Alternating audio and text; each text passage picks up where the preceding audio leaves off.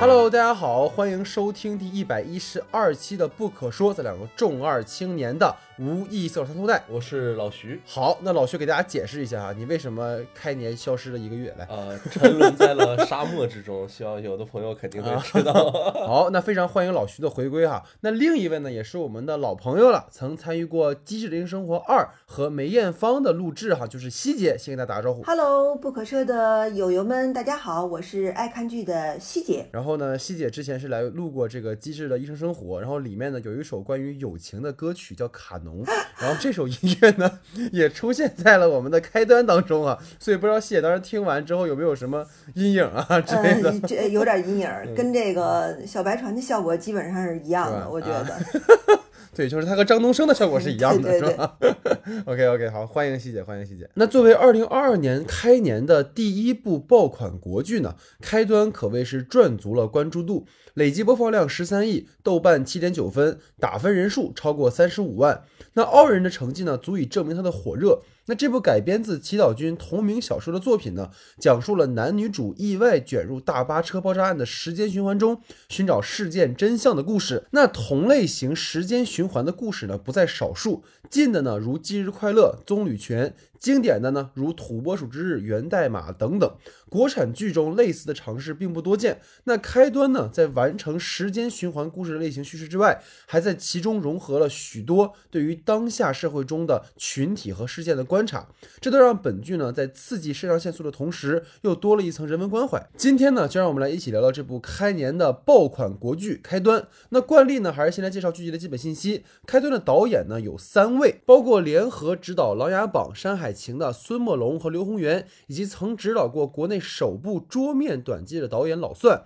那本剧的编剧呢，总共有四位哈，包括《山海情》《风雨云》的编剧邱玉洁，《大江大河》的编剧黄凯文，原小说作者祈祷军，以及联合导演老算。那本剧的制片人呢是侯洪亮，出品公司是正午阳光。本剧的摄影是郭增友，他曾为《琅琊榜》《我是余欢水》等剧担当过摄影指导。那本剧的服装造型呢是刘心妍，他曾为《父母爱情》担当过造型设计。那演员阵容方面呢，饰演李诗情的是赵今麦，他曾出演过《流浪地球》《快把我哥带走》等片。那饰演萧鹤云的是白敬亭，曾出演过《天盛长歌》《谁的青春不迷茫》等影视作品。饰演警官张成的是刘奕君，他曾凭借《远大前程》提名第二十五届上海电视节白玉兰奖的电视连续剧最佳男配角。那在去年热播的《扫黑风暴》中呢，他也有精彩的出演哈。那饰演杜局的是刘涛，他曾凭借《欢乐颂》提名第二十三届上海电视节白玉兰奖电视连续剧最佳女主角。饰演大巴司机王兴德的是黄觉，他曾凭借《少年的你》提名第三十三届中国电影金鸡奖最佳男配角。饰演陶映红的是刘丹，近些年呢经常与陈正道合作，出演了《爱很美味》《盛夏未来》《摩天大楼》等影视作品。节目开始之前呢，还是希望大家多多关注我们的微信公众号 “S E 的光影不污”。近期呢，我们会陆续更新二零二一年不可说嘉宾们的国内外年度五佳盘点，以及春节档电影的长短节目。那许诺群里的朋友呢，在过年期间做的直播节目也在讨论形式当中，还请大家持续的关注我们。那公众号的具体名称呢，请看节目下方的简介。另外呢，想加入我们听众群的朋友，可以在公众号的后台留言，会有人拉您入群哈。那下面进入到我们正式的讨论环节。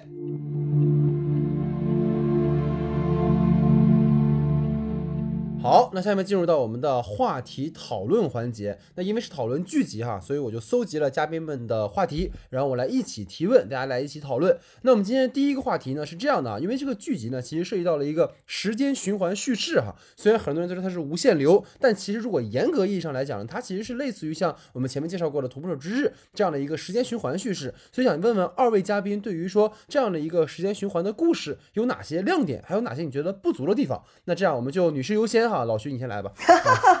这样。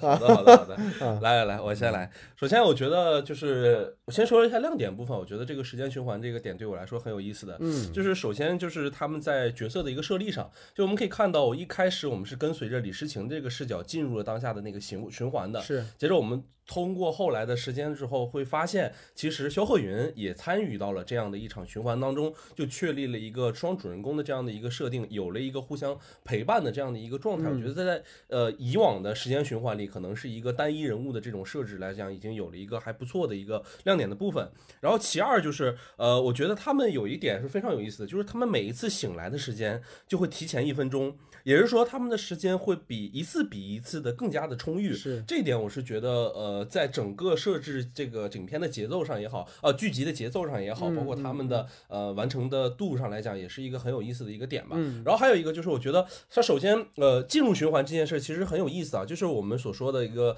呃一个一个有点像无限流的那样的一个说法吧。但是我觉得它在人物设定上啊，就是人物的动机上面，其实组织爆炸的人和阻止爆炸的人的目标是非常明确的。因为可能其他人不知道这辆列车上发生了什么，嗯，但是只有呃王兴德和陶映红他们两个是来引爆这辆车的，是那么。呃，对应的肖鹤云和王诗呃李诗情就是来去阻止这辆车，所以这样的一个人物的一个相对应的一个设立，哎，让我觉得还是挺有意思的。然后再说，就是可能我觉得在这样的一个时间循环故事里，可能就是老生常谈的一件事嘛，就比如说这个炸弹到底是在刚开始的时候，我们会知道它到底是谁弄上车的，怎么爆炸的，我们要去怎么调查，而就是肖李诗情他到底是谁，因为什么进入了这样的一个循环，在开篇设立的这些种种的这个悬念，都让我们。可能更加带着问题去看这样一部剧集，我觉得这是一个嗯非常有意思的事情。是，然后其实相对应的，我觉得它的某一些我刚才所说的它的一些亮点中，就有可能会成为它的一个不足点，因为我觉得关于李诗情是谁，以及他的意识为什么进入了循环，和对应的肖鹤云是谁，为什么进入循环这个点没有落实，就这个循环故事到最后的时候，成为了一个最不重要的一个事情。是是啊，这个是我觉得可能我我会觉得他在设定上有点尴尬的一件事情，就是。包括他们说如何去挣脱循环这件事情，他其实早早的就说，如果我们阻止了爆炸，那么循环是不是就会结束？但其实这个事情没有落到一个最最实的一个点上，因为我们想呢，倒数第二次循环的时候，其实也就是呃，其实爆炸是被阻阻止了的，但是那个警官是死了的，然后大家可能觉得这个不完整，然后又去重新走了一遍这个循环的路，所以我感觉就是他的。某一些不足吧，就是是我理解上可能就是因为它的呃设定上的问题，所以导致它会出现这样的事情。呃，我觉得这部剧呢引发了这么多的讨论，是肯定有它的一个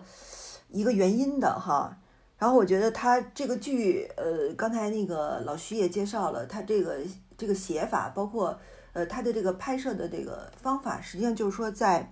我们说国产剧当中哈，还是一个。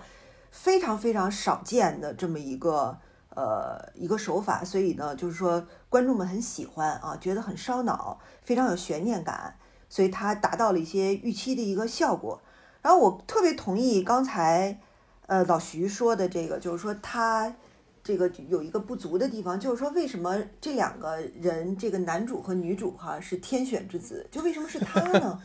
就是他进入了这循环呢，这我到后边也是不太明白哈。我就就为什么是他俩呢？当然了，就是说咱们借用网络的一个术语，就是说，呃，因为他是呃主角儿，对吧？对对对。这个我觉得恰恰是就是说这个剧里边可能有待商榷的一个一个地方，就是说，呃，为什么是他？就是为什么是他啊？为什么是他？对，而且这个女主从头到尾表现出来的那种力量。坚强，毫不畏惧，都是让我感觉到非常不理解的。他才多大呀，对吧？他还是个学生呢，他他哪来的勇气呀，对吧？那肖鹤云都都吐血了，都都难受了，他还在那儿，他的能量是来自哪里啊？我我我就是在这一点上有点怀疑。当然，我觉得就是说。呃，这个距离我觉得有一点，我觉得做的有点那么个小意思。除了它的这个形式感之外，我觉得它其实套了两层。第一层就是说撞车，我们刚开始一直以为就是说是一个车祸，就是说这个车撞到了油罐车上，哎，对。然后后面我们才发现原来是一个炸弹。哎，我觉得就这个有点有点。挺有意思的这个点是一个，嗯，对，嗯嗯，包括就是那个卡农，其实一开始想的也是个悬念嘛，就是为什么这个时候会想起这个音乐来，还是定时炸弹吗？还是什么的，所以这个其实也是一个设计的蛮巧的一个点。然后其实我觉得跟二位相较来说吧，我觉得我给大家今天提供另一个视角啊，因为我觉得呃，毕竟它是一个原著改编的嘛，所以我可能会倾向于对原著和剧集的一个呃改编的这样的一个思路上去跟二位做一个讨论，然后也给希望能够给大家提供更多的一个视角，因为其实相较于原著的话，它其实一直是从李诗情。进入循环开始，然后一直去讲述了这样的一个故事。然后本剧其实它是选了一个就是第五次循环嘛，就是那一次是李诗情把萧何云带下车了，然后导致萧鹤云被卷入循环开始的情节。然后他在之后通过就是李诗情和张警官的对话去回溯了那个李诗情前几次的循环。所以就这其实是对于。原著的情节的提炼，它其实能非常好的去提高这个叙事效率，因为本身其实我们说时间循环是一个硬设定嘛。然后刚才二位其实提到一个点嘛，就是它为什么会入这个循环。然后原著当中其实对于这个循环的起因是有解释的。但这个起因的解释呢，也非常的模糊。就是如果说，就特别是如果说像西姐，你要一听的话，肯定觉得这是个特别就是站不住脚的一个说法哈。但其实作者当时的解释是说，他这一切都是王兴德的幻想。因为，因为王兴德对于女儿的这个死啊的怨念过深了，所以他臆想出来了这一切。当然，这个其实站不住脚，因为他整个故事是从李世行的视角切入的嘛。然后，关于循环的结束的话，其实刚才老徐提到嘛，就是倒数第二次循环，其实车没有爆炸。然后原著当中，其实就是在倒数第二次循环的时候，循环就结束了。然后就是那一次，其实张警官没有死，他只是受伤了。所以那一个是在原著里面的处理，然后这一部就是在剧里面，他是有意的改了结局嘛，他是也是不希望大家对最后剧透了嘛，所以最后就改成了是说。呃，那个结果是他们要把这个事儿解决了才行。然后所以说，在原著当中，其实对于整个循环的一个呃始作俑者，可能他就是王兴德。所以说回，我觉得开端的这个剧哈，它在整个时间循环的意义上，我觉得它没有去故意的去拖时长啊，或者是灌水。然后其实大家也能发现，它每一集的时长基本上是在三十七到五十二分钟不等。所以它就是跟这两年的剧集的制作思路一样嘛，它不强要求说你一定要是卡在一个一单集四十五分钟这样一个时长里面。所以就是我们会发现，在整个这个剧的进行当中，编剧如果他只是按照原著去讲车上的事儿的话，那观众其实很可能会审美疲劳。所以你会发现，他没有把那个整个这个故事像原著一样，把主视点一直限制在李诗情的身上，他多了一个警察那边的线索。但是有一个很鸡肋的设定，就是。警方的调查，它随着李诗情的在循环当中的重置，其实警察每一次去塑造他们这些角色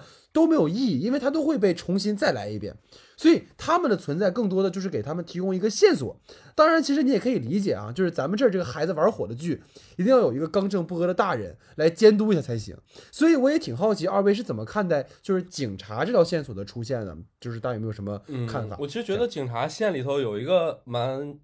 就蛮 bug 的设定嘛，就你像你所说的一样，就是如果一进入循环，那警察也等于是被重置了的。但是里面其实设定了一个很有意思的事情，就是刘奕君所饰演的那个张警官，我就觉得他他他的身份是蛮有意思，因为其实。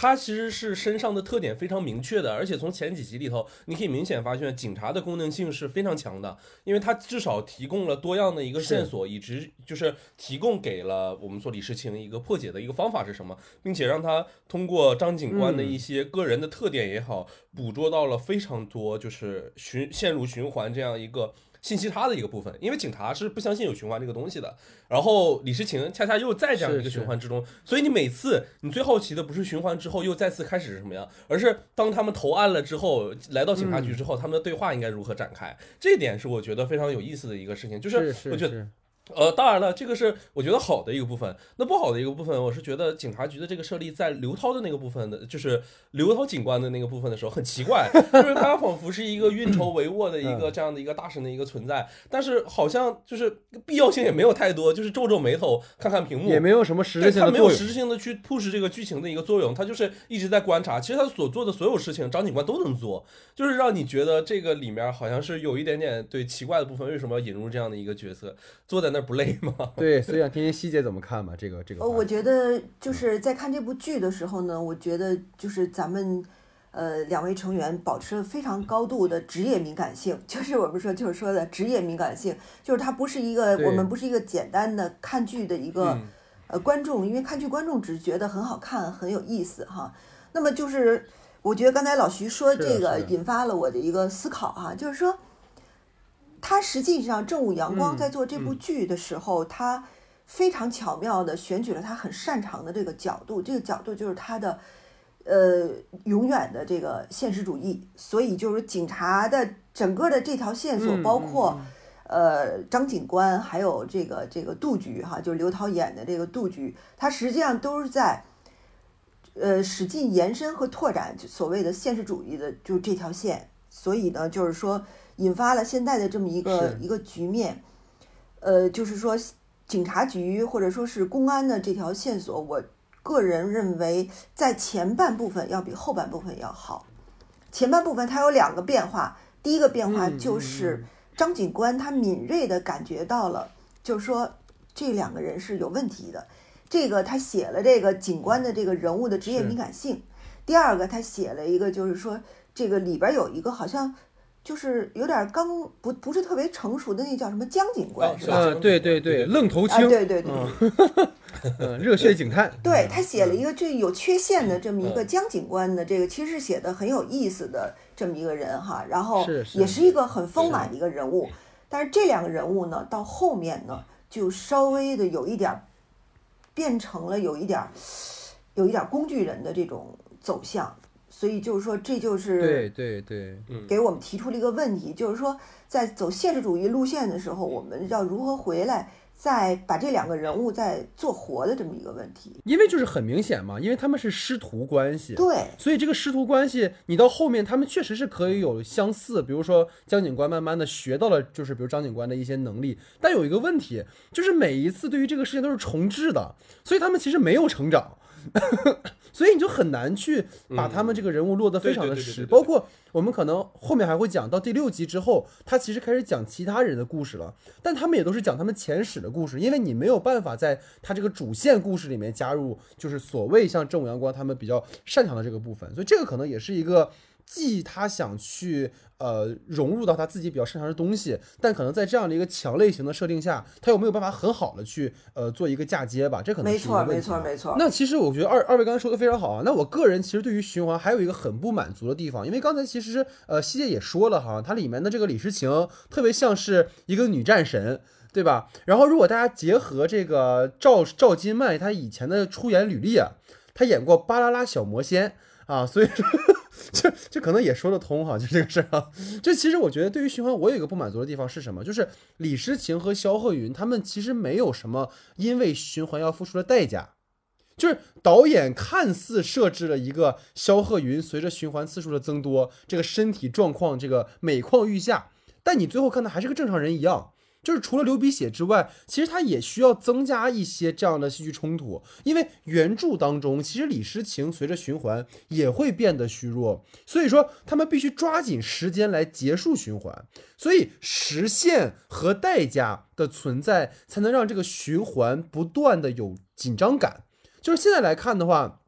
这个李诗情从头至尾都是一个健康的正常人，就很容易让观众产生审美疲劳，因为你没有代价，那么你只要不断的刷进度就可以了。所以说，你看原著当中还有一个点是一个我觉得挺有意思的点啊，就是李诗情和肖鹤云的合作，他并不是因为李诗情的道德绑架。因为就是在电影，就是整个剧集当中，他那一集是讲的是肖鹤云说我不干了，然后李诗情其实就是说，哎呀，你这个人怎么怎么地，然后我看不上你这种人。但其实，在原著当中是李诗情主动劝肖鹤云离开，因为李诗情知道是他自己就是自以为是的把肖鹤云拽下来。才导致他进入循环的。然后肖鹤云是在跟他的接下来的交流当中决定主动留下来的，但剧里面就是可能把李世情做的太高了，我觉得这个也是让我就是不太满意的地方。然后其实，在整个。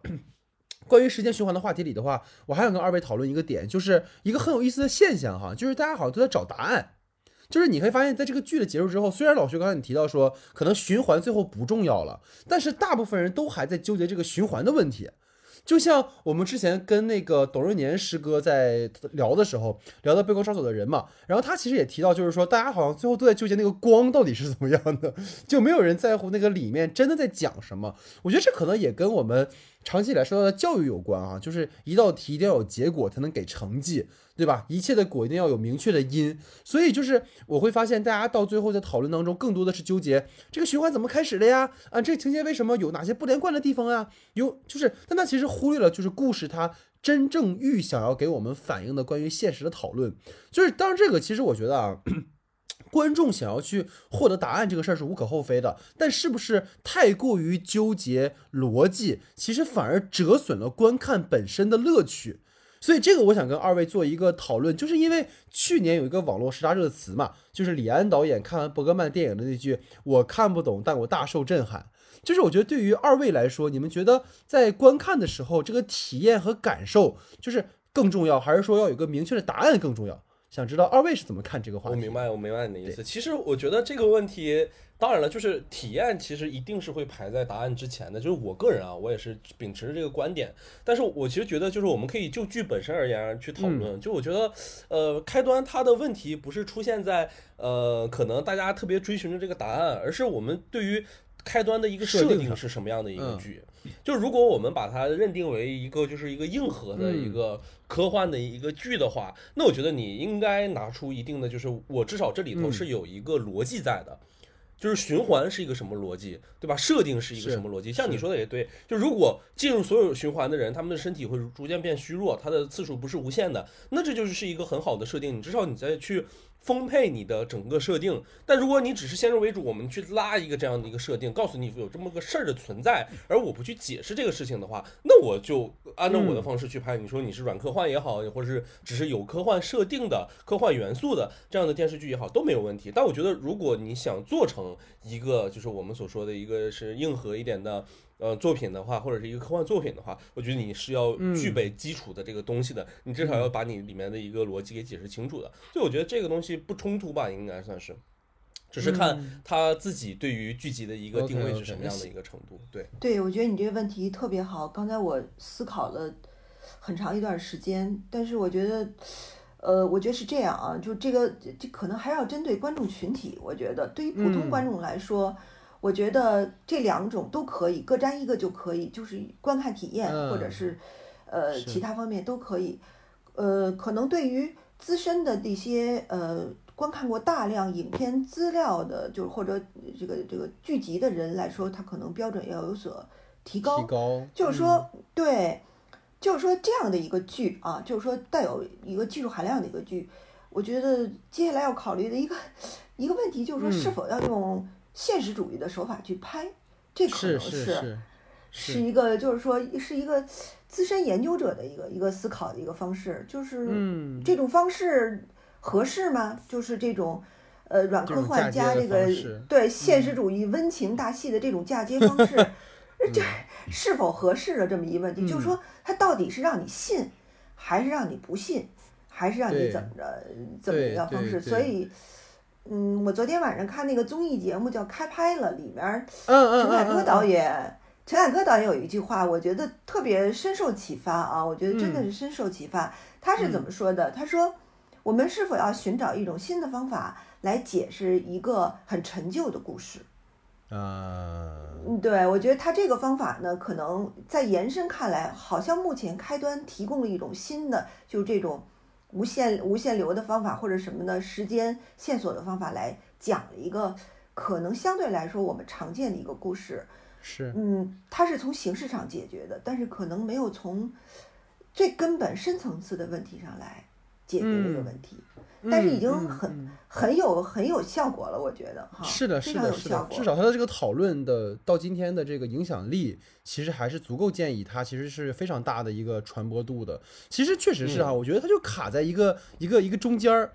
就是一方面呢，他忍放不下那个现实题材的东西，然后阳光洒进大地；然后另一方面呢，就是这种时间循环的故事又是一个特别讲求就是叙事的这种紧张感，然后这种呃可能张力的情节张力的东西。所以你看他原著当中才是一直就聚焦于循环嘛，包括他原著的标题就是第几次循环，第几次循环这样的。所以这可能也是可能剧方在做一个取舍的时候的一个一个选择吧。所以其实可能结合刚才二位说的哈，我们就可以进入到这个第二个话题。就是刚才我们聊的是设定本身嘛，那其实刚才二位也提到，这个剧其实有很多关于现实中人的关注，包括其实跟希姐也可以说，就是一开始我是没准备做这个剧的，嗯。啊，但我后来发现，第一呢，它热度太高了，第二呢，就是老徐跟我说，它里面讲了一些还挺有意思的东西的，所以就是老徐一般这么说之后呢，基本上这个剧就会有点儿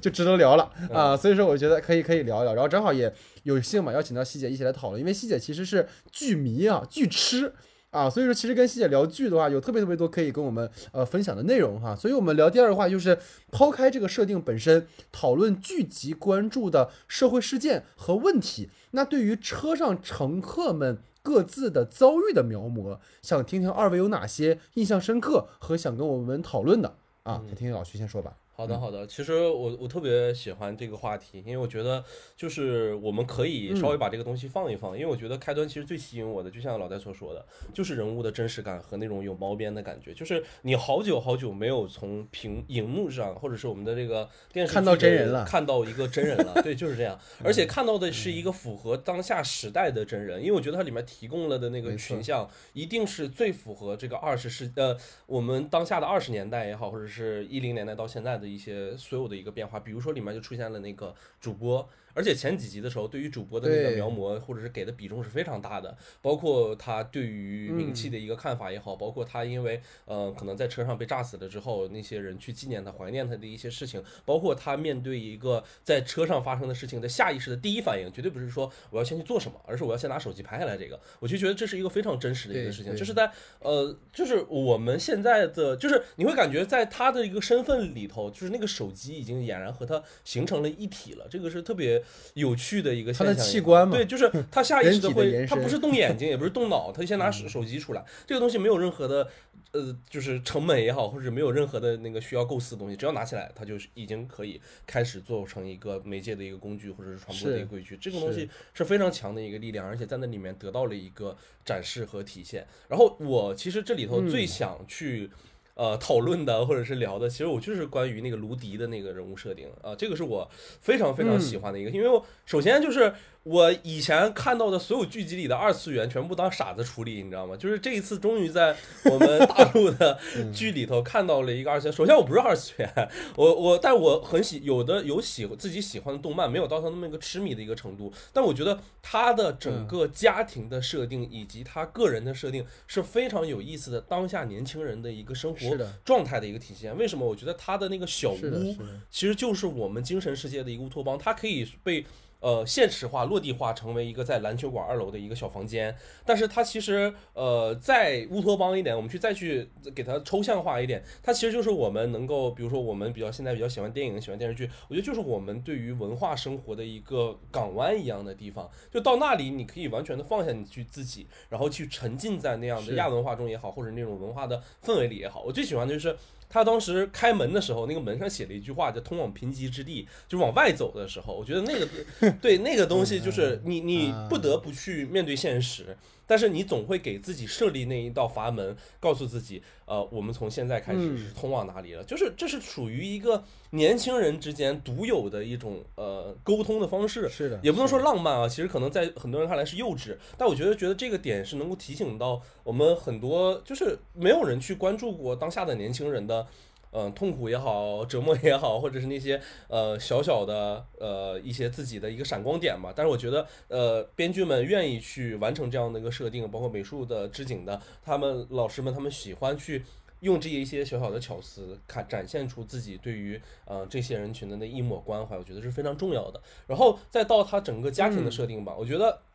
其实呃一直我们以前都说啊，就是正午阳光是一个爹味儿非常重的，就是无论是什么剧里头爹味儿很重，但在这一次的时候，你发现他又在拍爹，对，而且拍爹拍的非常有意思，就是关于这个二次元的一个家庭里头，其实他妈妈反倒是一个我们看起来很严厉。或者是挺无理取闹的一个身份。但是我们可以理解的是，因为卢迪本身可能从小身体不好，妈妈对他的溺爱和关爱反而有了一个建立的一个基基础或者基点。但是我觉得爸爸那个身份是非常有趣的。你他乍一看他的外形非常像《阳光普照》里头那个那个那个那个那个父亲，就是驾校的那个父亲。是的，是的。对他把握时间，掌握方向。对，把握时间，掌握方向。你以为他会是那种很虽然我不苟言语，但是我是那种很严苛、很严厉的父亲。但是随着你去观察他之后，你发现，哎，他不仅在形象上做了一个翻折，他其实在真实的那个状态里也是一个，其实是想去关爱孩子，并且去体解和体会他所发生的精神世界变化的一个人。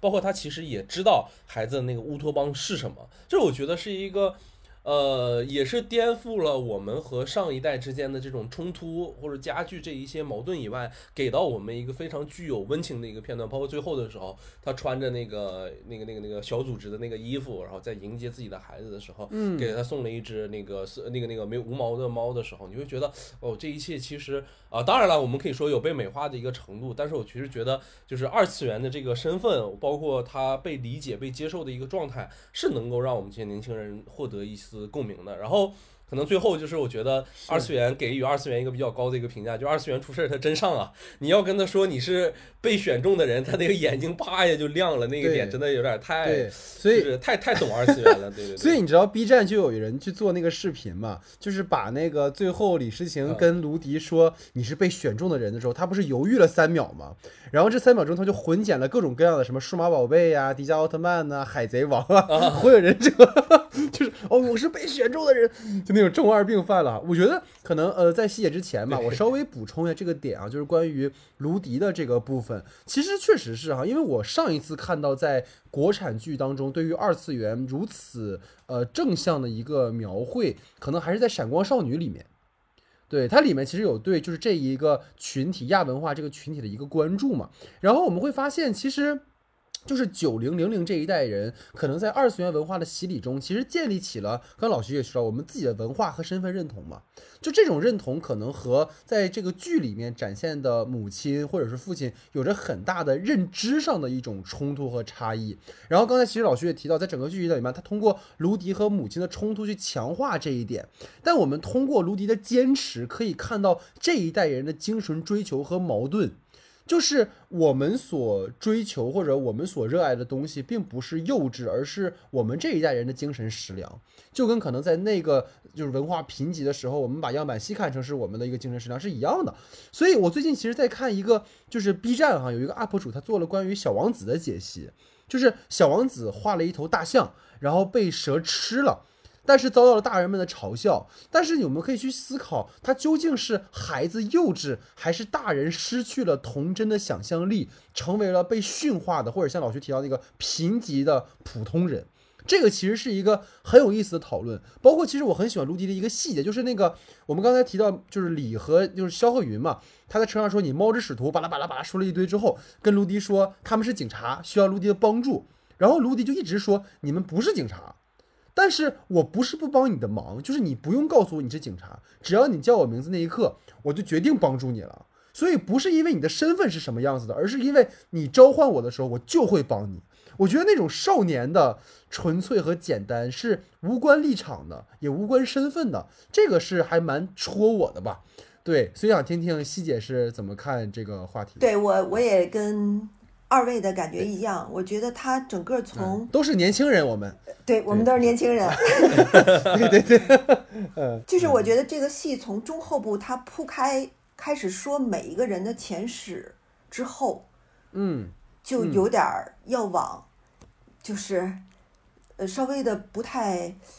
聚拢的一个趋势上去去靠近了。我觉得就当时我我看到那儿的时候分散了，我刚开始看到那儿的时候就心里有。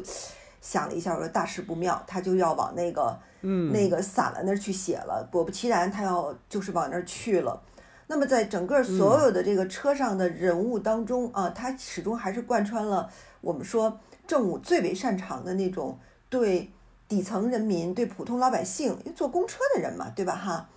第一个普通的一个一个观察、一个关注和他每个人的，就每个人都是有故事的人的。这个点的一个描绘，在这点上，我觉得他做的还是非常细致的，但是没有新意，就是没有新意。嗯我们都可以就这种所有人的故事，我们其实都是看见过的，但是唯一的一个新意就是最后的这个被光选中的人，就是这个男孩的这么一个出场。嗯就是嗯这个人的出场，他和这个无限流的设定是完全吻合的，就是对，这个事儿，你相信不相信？你说你叫出我的名字，你召唤我，我相信。就这个设定和这个人物，他们之间是完全吻合的。剩下其他的，我觉得都是比较常见的，呃是呃嗯都是比较常见的一个形象。比如说带药看病的阿姨，拿着瓜去看对对，自己儿子的这个这个这个一个老爷爷，还有什么就是嗯一个肌肉男哈，还有就是呃这个司机和这个所谓的郭嫂都是常见的，只有这个芦笛是是那什么的，而且中间有一度我以为哈，我真的误以为我我觉得那个嗯曙光要来临，就是说我以为他要进入循环了，就是说这个人他受到了影响，结果没有，他，他又那个，他又上去了，还是那样。然后我就在等着，在这条线上有突破，结果到最后还是没有，就送了他一个没有那个小猫。这事儿难道不早应该想到吗？给他养一个没有毛的猫，干嘛非最后啊？对，作为一个 就是父亲，你你关注孩子，难道只有那个他最后领取了奖金，被评为好市民，你才给他养一个小猫吗？那之前呢？嗯我对这点非常的不满意。我觉得这个就像刚才老徐说的似的，这又这孩子有了成绩，你爸爸才给一个家长，这又爹味儿了。我我很不喜欢这一点。啊，对对早就应该给哎他养这个小猫，是不是？你说还这会儿等到是是是，等到得了表扬我才给他养，这个哎，这就是家长心态，我发现了，对呀 就是这个哎，就是你拿回一个很好的一个成绩，考了一个很好的试卷，认可你了对，对然后对对我才嗯想起来，哦，对我可以给你养一个没毛的小猫。那弹幕所有的观众早就说了，哎，怎么不给他养个无毛的呀？我也在那儿呐喊了，好些人了没。哦，对就是对对，我觉得弹幕的观众都很那个，嗯很能共情啊，我觉得是吧？是是是是是，所以这个人物应该是所有观众很喜欢的一个人物，但是稍微有点遗憾，就是说他在进入循环之后，这是唯一一个空间拓展的有可能性，就是他把他带回到他的那个地方，然后请他喝汽水儿，然后后来那个这个女的说：“哎呀，我怎么跟他解释呢？”那个那个那个肖鹤云说：“你快解释吧。”他还嗯盼着呢，说就是嗯说他还希望生活中有奇迹呢。然后我就在想，哎呀，有有一个人哈，可以就是说可以进入这个循环，和他们一起了，就没有，又把他给扔一边儿了。然后我就觉得，就是说他的副线人物是没有被这个循环影响的，没有被影响，这个可能稍微有点遗憾所以。就是包括像嗯您刚刚您刚才说这个点也是，就是他其实是可以将这个男孩儿就是卷进这个循环之后，其实他经由三个人的视角，可以把这个故事展开的更多一点，更丰富一点。包括其实肖鹤云跟李世清没有什么前史。就是我觉得他在第九集还是第十集的时候，他有意的给了一个嘛，就是肖鹤云跟他的那个伙伴道歉，说我不应该把那么暴力的情节涉及到游游戏里面来，是吧？然后说我以前太自私了，但是你看到整个剧里面，肖鹤云一点都不自私，就是 就是他他其实挺无私的，你知道吗？他不是那种人，就是人物的弧光其实没有很好的建立起来，所以他整个旅程带给他的东西，你会觉得也不是那么的强烈，尤其是李诗情就是一个平常的大学生，因为。我觉得刚才西姐说了一个点特别好，就是在整个呃所谓入入局的过程当中吧，你像过去我们看到的很多同类型的电影，比如《土拨鼠之日》，那个男主人公就是一个长不大的老男孩，他需要通过这样的一次旅程去成长。然后《忌日快乐》里面那个女主，就是在她初登场的时候就是一个绿茶，然后她需要慢慢的去跟周围人共情，去理解其他的人。就是每个人其实，在进入循环之前，是需要携带他们各自的在过去那个世界的一一些问题的，那么他们才会有所成长。但这个剧里面就没有这个东西，它剥离掉了那个主人公他可能携带的需要借由故事去解决的东西。这个可能是也是我看的时候哈，我觉得挺遗憾的地方。然后其实刚才细节也提到了哈，他的这个很多人物的设置哈，其实还是呃相对来说可能会比较传统。然后当然，谢老师提到这个一哥的问题，包括如果大家对比原著的话，其实刚才其实二位提到的点都挺有意思，因为原著当中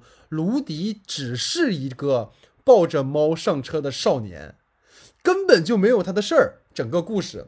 然后这个老马呢，就是那个送瓜的那个老马，他其实只是一个给老板送瓜的瓜农，也没有他跟儿子这条线。然后包括刚才老徐提到那个聒噪的直播一哥，在原著里面几乎就是一个完全的工具人，所以其实虽然可能在可能西姐这边来说，他在整个国产剧的，特别是正午的剧的这个序列里面，它并不算新鲜，但我觉得相较于原著来说，它其实是更好的去丰满了这些角色的一些前情的故事，让这个剧可能在。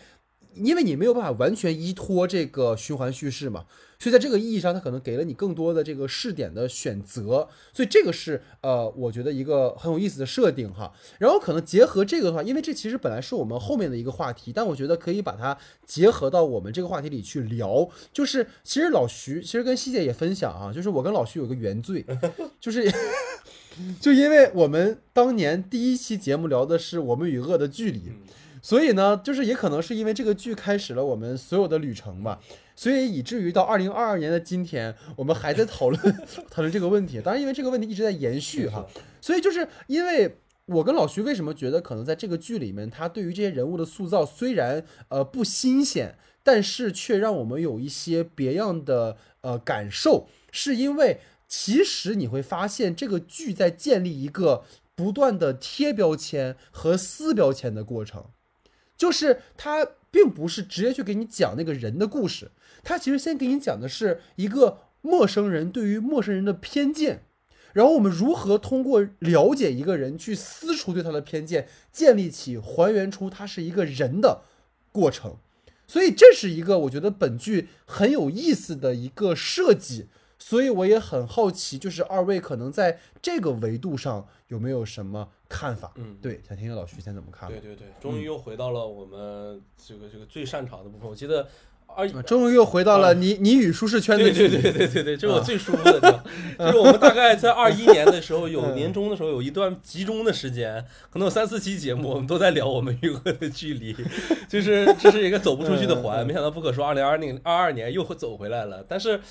又来了。对对对，但我就觉得挺有意义的。就是其实我们与恶的距离，它讲的就是一个杀人犯的一个家庭的一个故事嘛。它其实没有那么暴力。为什么我我会这么说？这个暴力当然不是暴力。力的那个力量的力啊，就是利器的力。我觉得其实正午这回呃不，就是这回的呃开端里头，其实更多展现的是一种非常直白且直白且明显的暴力。就是无论是陶映红也好，还是王兴德也好，其实他们最重要的一件事情其实非常简单，就为什么引爆这个，就是为了女儿报仇。给女儿报仇这样一件事情，就是找到也找到凶手这件事情，对于他们而言已经无望了，所以他才们才会去完成这样的一个爆炸案。如果我们跟随着走完所有的故事的时候，你会发现。就是所有的人也好，或这里面发生的这些呃事情也好，我们都可以一一的去对应到他们的真实身份，一一的对应到他们的故事去理解去看，就甚至是不是一味的去指责这个人是一个片面呃那个片面化的也好，我们说纸片工具人化的，他是一个什么样的一个人身份？因为其实，在呃无论是就对于他们两个之前吧，可能还有这些副线的这些角色们，其实刚开始的时候你会发现，一哥其实是一直阻止着这一场爆炸案的一个非常重要的。就是一直阻止着李诗情去阻止爆炸案的这样的一个人，阻止的阻止啊，就是他其实让我们会觉得，哎呀，做做做直播的人怎么都这样，是不是蠢呢？是这样的。但其实如果我们换到一哥的那个时点，他接下来马上就提供了爆炸案结束之后，一哥他们都死了，然后你再回到那些人纪念一哥的那个时候，你会发现，哦，一哥他在平时的生活里原来是这么样的一个人，他带了自己的一个小团队，然后一起就是靠自己的这个能力去赚钱、去发电、去影响周围的一些人，给传。传输一个我们所谓正能量也好，还是什么东西也好，就你会发现整个的人物角色的空间是被拉开的，对吧？然后包括我们再说卢迪，卢迪是一上来的时候是特别神奇的、呃奇怪的一个人，就他是老老实，就是他是。有的时候他就会戴着个口罩，然后在那个呃前背景之后是完全被虚化的，但你有的时候能看到这个人，有的时候又看不到这个人。就你我们刚开始带入的第一个以为的凶手的人，就以为是这样一个角色，戴着口罩，然后一身黑衣服，然后这样的一个人的身份，你会觉得哎，这个人他到底是不是凶手？然后才会发现，当他的问题被解决了之后，哎，他的那个身份也被打开了。还有包括可能我们所说的那个就是西瓜老农啊，然后包括可能那个。个后面的那个呃给药的那个大妈，大妈的角色，你刚才可能觉得很聒噪很烦，但他其实是你出现了。第一个就是身体的不舒服的时候，他就会拿药给你，对吧？就是这是一种热情，但是可能在那个时候的李世清来而言的话，他可能不需要这一份热情。但是我确实觉得他能够体现出这些人物较为多维的一个方向，给我们展现这么多的一个问题，我觉得是。呃，非常好的一件事情吧，也是我们可能很少能在这个这个剧中能够去看的，就是愿意去把每一个角色的事情讲多讲细，把他们的身份讲出来，我就觉得这是非常好的。嗯，因为主要是有观察者，我觉得，就如果说他只是我们去讲一个小人物的故事的话，那确实很常见。但是因为存在一个你对一个人的评判，那我觉得这个可能就就跟当下的互联网生态有关联了哈。所以想听听细节怎么看。仅对于这个剧来说，我觉得他做了一个。比较大的一个突破点就是刚才那老徐和戴老师说的那个，因为他原著可能只是给了一个框架，或者说给了一个点哈，他没有做延伸的发展，所以呢，他呃，他这个现在播的这个剧里头，他其实做了一个延伸的发发展的，还是不错的，然后引发了一些社会讨论啊，就是说呃，还是挺好的，嗯，稍显不足吧，我觉得就是说。我感觉除了卢迪之外啊，当然卢迪也不是全部，其他人未能够进入主线的叙事，都是平着铺的，它是平横着来的。那么，可能如果要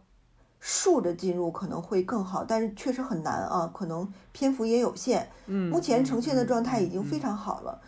就是所以很多那个微博上有很多，豆瓣里也有很多人讨论啊，就是说张警官到底进入没进入循环？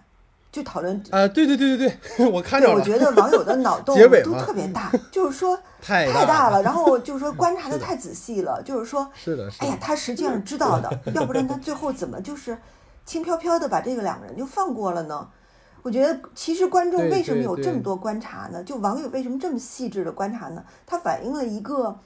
观众观看的一个心理，就是说他希望其中至少有一到两个人是我们说进入了这个里面。并且装作不知道的，或者说是怎么样的一个情况，就是说他反映了这么一个心理，也就是说他不是平着来的，就是说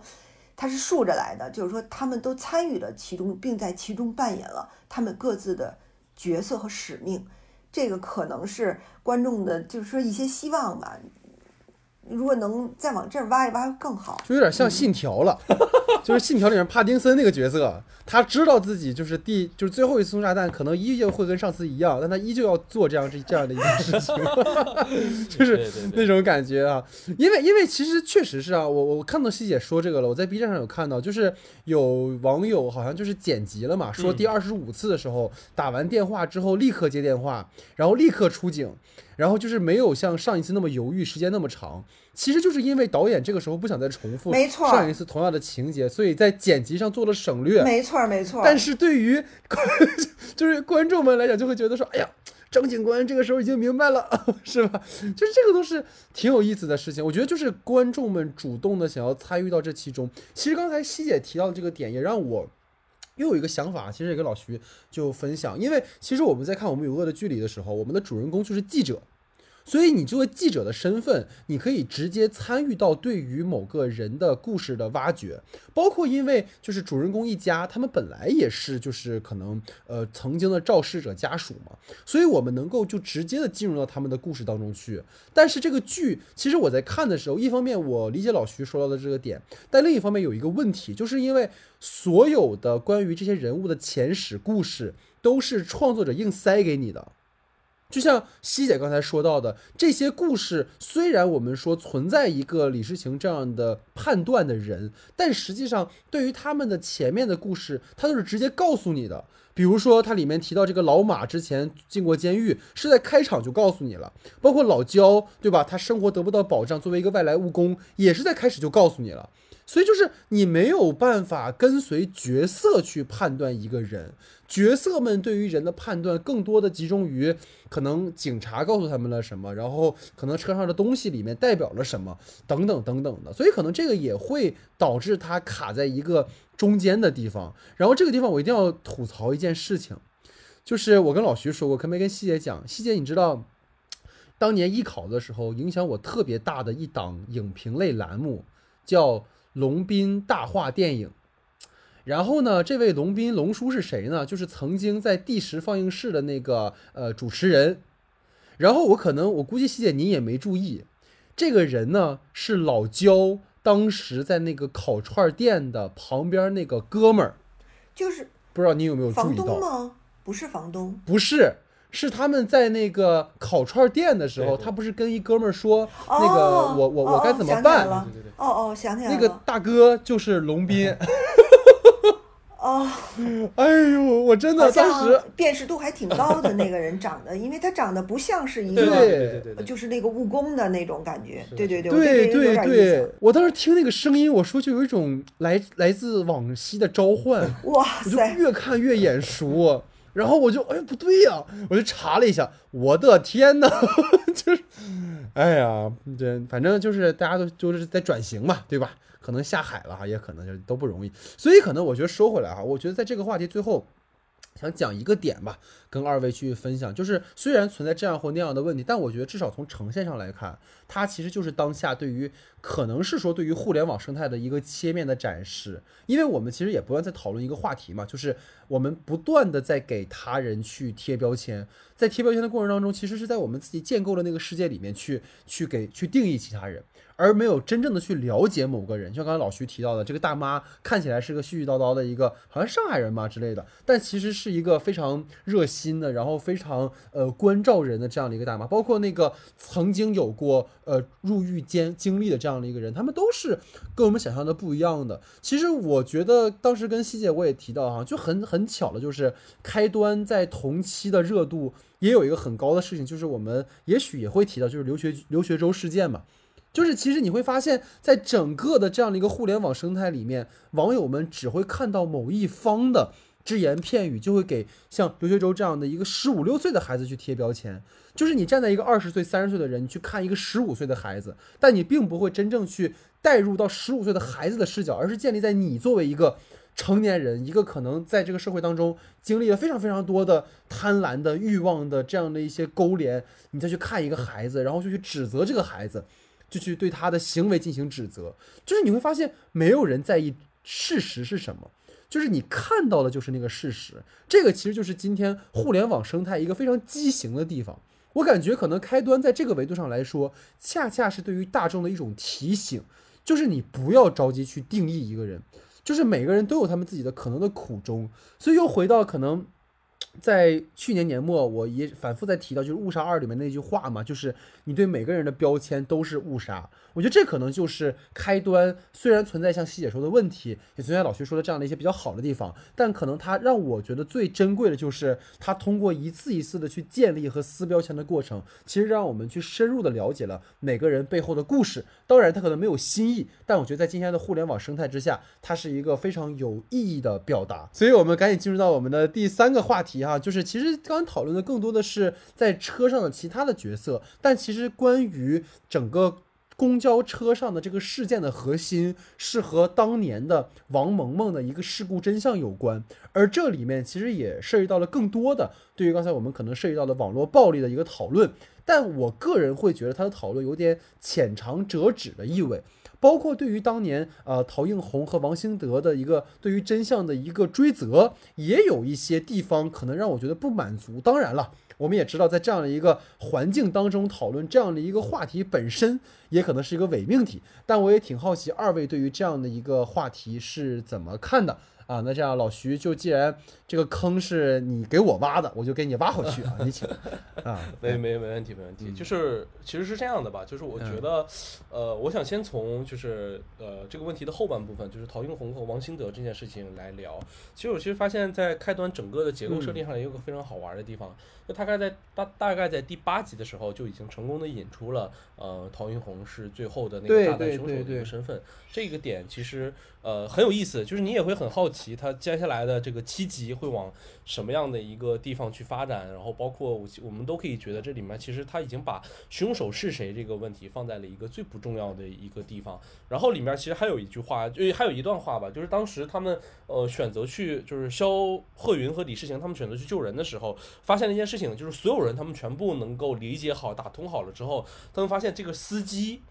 哎，要不要救？然后当时他们就觉得这个司机大哥是一个不苟言笑的大哥，可能跟他说服啊，让他去停车啊，或者救他来，本身而言是一个非常难的一件事情。但是他们就在里面产生了一个讨论，要不要因为这样一个人、一群人就去放弃了那一个人？这样的一个我们可能以前从来没有在呃国产剧的讨论中会聊到的这样的一个事情，在这一次的时候，其实都有非常深刻的一个讨论，这都让我觉得非常好。其实他本身他是凶手啊，然后两个人可能就是因为信息差的这个概念而来，他们会陷入这样的一个讨论和自责中。我们到底要不要去救这样的一个人？这个点让我觉得，其实你再反过去回头去再看这个剧的时候，会觉得非常有意思。然后就到了呃，你这里面其实也提到了一个点，是我觉得非常重要的，就是对于当年真相的追责。就是这里面其实追寻真相变成了最为核心的一件事情。为什么？因为他们的最后一次循环，其实我们所说就是为了是什么？为了就是去找到那个真相是什么，再重新走一遍这个循环。我觉得这个事情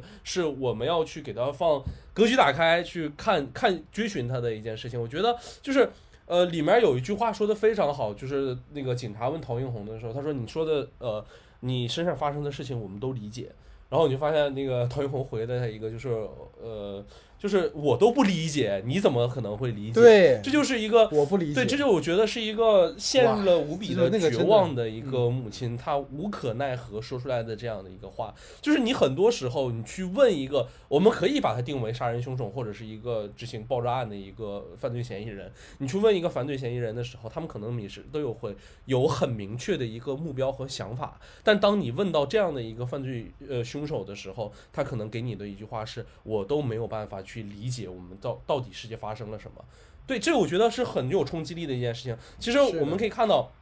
他以前的时候是呃一个就是在课堂上教孩就一个教书的一个人，但是他当他去看到自己的学生也在看着自己女儿被撞死的那个视频的二次婚检也好，或者那样的一个讨论，虽然这个点我觉得是真的有点太过了，就是你怎么可能把人家被撞死的视频再进行二创这种事情？但是你发现这种事情对于一个呃。一个一个被害人的父母而言是有多么强的一个杀伤力，他们没有办法去看到这个东西，包括这所有的诋毁也好，所有对于这个事件的，呃，我们可以看到一个很重要的事儿，就是那个校内网里那里面那里面的跟帖，你看到那些人都在说这个女孩是一个怎么怎么样人的平时生活什么，和当下的。现实非常像，每当一个人被推上去了之后，关于他的所有的私生活，关于他所有的状态，全都要被公审一遍。这样的就是一个我们当下对于一个人的一个定义的一个方式，以及我们对于呃当下的这种事情，我们用一个什么角度去看看的一个状态。而且我特别喜欢的就是往后发展的时候，就是当他们两个要去面临这件事情的处理的时候，你发现无论是公交公司还是当时的那个警官，他们的最终核心的方法是什么？呀，稳定啊！我一定要让这个事情安稳的被处理好，那就可以了。你们同意吗？同意了吧？那好，那我们就签订了。他没有去追寻这件事情，他们的终点是什么，或者是这个东西的真相是什么，反而是真相是对，反而是我们可能在他完成了一次又一次的爆炸，或者说我们一次又一次的循环之后，促使着这些人。其他人啊，替他们去了解了当下的一个现实和真相，这件事情其实听起来是非常毛骨悚然的。嗯，我觉得这也是一个非常深刻的啊，就是说延伸的一个话题，就是暴力的这种形式吧。我觉得这部剧呢，呃，这开端这部剧，它其实在某种程度上有点跟。去年还是前年，我想不起来那个沉默的真相。哎，沉默的真相其实走的方向对对是一样的。那么就是说那部剧呢是一个人的这个就是白宇演的这个一个人的一个呃就是说牺牲吧哈，然后然后启动一个真相。那么这个呢，它是通过一个一车人的这个爆炸哈引发一个真相。呃，但这两点两者中间有一个比较。大的一个区别就是说，那个他是呃顺着这个人往他个人的一个方向上去走哈。那么这个呢，有可能这个里边我觉得存在一个问题，有可能就是说这两个人呃通过想通过这个事件来来引发调查，会不会也被当做一个普通的爆炸事件给给处理了呢？这这个他们有没有想过呢？就这是当然这个可能。呃，只是我们是从这个剧作的形式上来讨论啊，所以我当时特别呃就是有一个疑问，就是说，为什么在这个车上没有当年的那个所谓的罪行制造者的那个那个凶凶手呢？对对对对对对，就是说，我我们这个不管是复仇也好，还是什么也好，我们有要有一个，就是说要有一个明确的一个一个指向哈。那个人为什么不在车上呢？没错，就是说，如果他在车上，就是说在车上的话，刚开始他是不是以这种面貌出现？因为那个人形象感觉刚开始挺伪善的，是吧？哈，那么对，但慢慢嗯他最后显出他的真面貌来貌来说，就是说，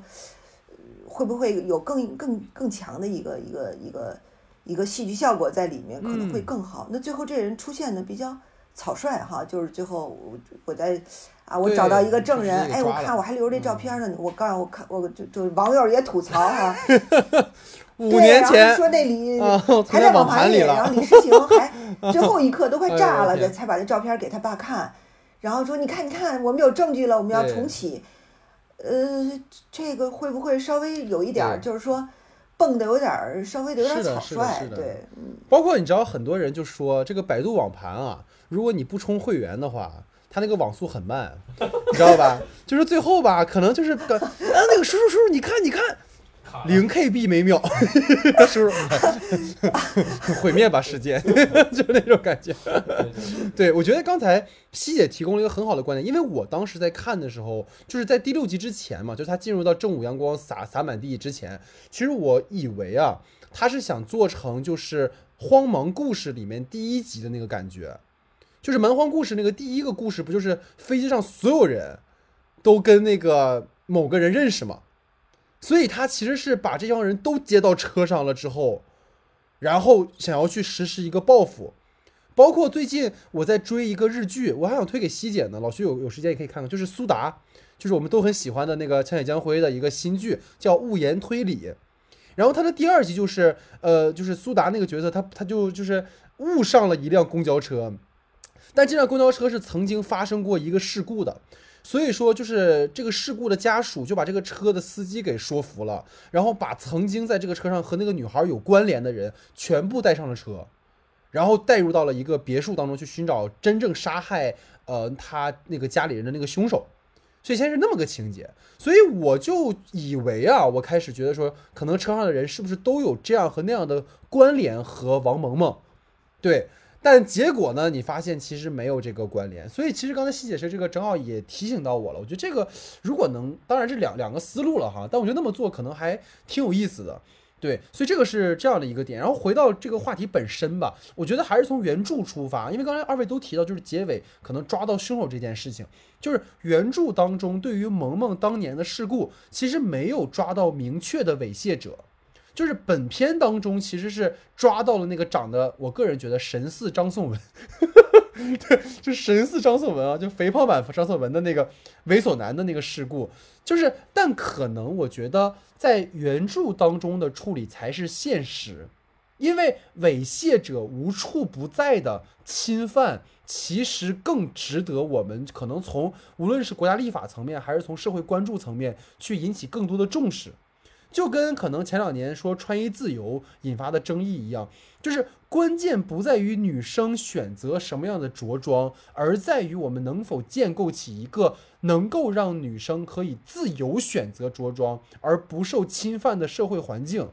包括我们就是学校周围也会有这种状况，偶尔就你会听到哪个同学回来就说，就可能周围有一些变态啊之类的，就这种情况其实是无处不在的。就是虽然说可能在剧集当中他给了一个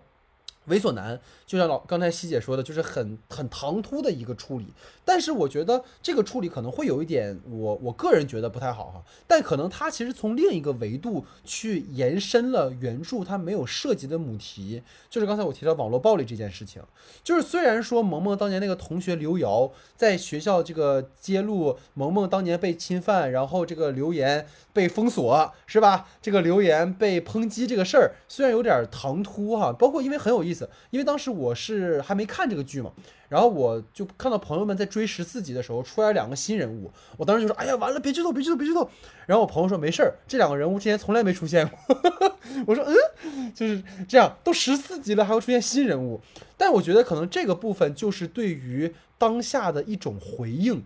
就是可能你会发现，唯一一个愿意去直面那个房间里大象的人。恰恰是那个遭到众人唾弃和被封禁的人，就是你会觉得这是一个非常非常有意思的一个投射。当然了，今天的这个舆论环境可能已经不能让我们去讨论更多这样的内容了。包括前两天，我不知道西姐知不知道，前两天《搏击俱乐部》的那个电影不是在国内有一个特供版吗？然后很多我看到很多的这个公号都在讨论这个内容，然后都那个了，所以咱就别聊了。但我觉得这个意思我表达到了，就是。我会觉得刘瑶的这个角色就是在映射那些在今天已经很少有的吹哨人的这样的一个身份，对。而你会发现，从刘瑶的那种他非常的惶恐于我要不要去揭露这件事情，你就会知道他在五年的时间里遭遇了什么样的一些来自外界对他的侵扰。虽然他在剧里面只是很简单的提了一笔，这个楼被封了，但是你有没有想过，除了他的父母给他的压力之外，还有没有其他的人给他压力？一定是有的。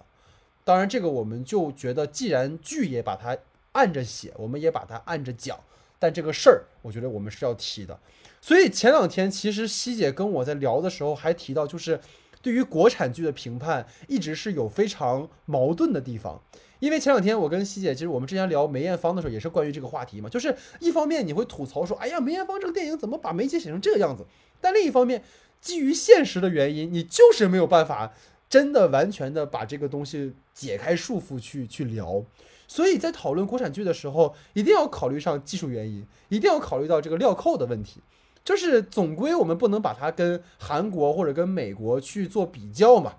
就是包括这个当年。把这个王萌萌事件草草了事的警官是不是要被追责？就是我们可能总看到了某种突破的可能性，但是却也深知有些事儿可能你不能讲那么清楚。所以这种无奈的情绪，我觉得也是创作者的一个一个选择吧。啊，所以这个是我们对于整个这个话题的一个看法。包括刚才其实老徐已经提的非常好了，就是关于我们与恶的距离的这个这个问题，我们提了很多很多。就是我觉得最后这个部分一个小延伸，就是我觉得二位可能也很熟悉嘛，在《寄生虫》那部电影的结尾，它有一个对于金司机的报道，说金司机平常从来没有任何的暴力倾向，待人友善。然后，然后这个剧里面也是那个弱势的父母为什么会成为暴徒？在五年前，在他们的孩子刚刚出事儿之后，他们是在完全被排挤和失语的状态。然后当警察走走访之后，他们会知道王兴德和陶映红的工作都兢兢业业，待人为善。平常你看不出任何问题的人，为什么会成为一个公共事件、一个公共伤害事件的一个发起人、一个行凶者？它到底是被什么导致成了这样的一个结果？我觉得关于这样的一个话题，可能即使到了二零二三年、二零三三年，可能我们还会继续讨论。所以我们就把这件事情留给未来的我们去聊。所以这是我们整个对于影片的内容的一些呃剧集的内容的讨论哈。那其实最后关于主体话题有一个就是关于本剧的结尾哈，很多人说是烂尾了。所以说呢，对于这个话题，想听听二位对于剧集有没有哪些觉得遗憾的部分？因为刚才其实聊了很多了哈，但如果说整体看下来，从它的设定到人物设置，到情节架构，到整个的主题立意。有没有二位觉得比较遗憾的和觉得可能在未来可以去更好的创作的一个一个方向啊？听听二位的看法。对，其实首先是这样吧，我我烂尾这个问题啊，是我强行要求加入进去的，是因为我就是你这格局太小，格局太小了。对对对，烂尾不是坏事是吧？就是就是又回到你刚才那个话题，就国产电视剧烂尾不是问题，烂尾就是其他原因 啊。明白了，不，但是我其实是有这样的一个观点啊，可能是我会非常个人的一个观念。就我觉得他，大家其实都在吐槽他最后一次这个这个 Happy End H E 的这个行为，非常的就是大团圆，然后非常的圆满，然后让大家觉得特别不满足，然后就说，哎呀，这个剧一定是。烂尾了，一定没有展现出大家想看的那个东西。但我其实觉得，在这个背后，我自己对于他的最后一重循环是有这样的一个看法的，就是在他最后一个循环结束的时候，你其实看到他一直在嗯铺他一个就是每个人的结局的时候铺了他们的一个音乐。我我其实我是觉得那个音乐听起来是和整个的氛那个音乐大概持续能有快快十分钟吧，就一直是那个很低调的那样的音乐。其实你能看到画面里头都是各种的团圆呀。呃，这种这种呃拥抱到自己的亲人也好，会或者是解决了一个公社会危机、一个公共事件，但是那个是音乐其实是特别的沉定的，或者是特别的我们说悠扬的这样的一个状态，它并没有太多的喜庆和欢脱。包括你，其实它有一个明显的区别，就是它的这一曲结束之后的时候，就是到了两个人那个就是。呃，那个、那个、那个那个肖鹤云和李诗情他们两个一起的那个画面的时候，那个音乐它一下子就提上去了。所以它，我觉得这个无论是你使用的音乐和你的画面也好，这些都是创作者的本意。我觉得他选择用这个，在我们看来仿佛是一个大团圆的结局，但是我觉得从创作者的利益和意图上来讲，他是不是会有一些自己的一个构思？但是可能啊，我们找补一句是没有办法展现，但我觉得他至少能够看到有那么一点点不一样的地方。那我就觉得他好像就是他已经能在自己的维度之内给他做得非常好了。然后我包括我去知道的嗯就是这一版的结尾是他们后来又重新补拍的，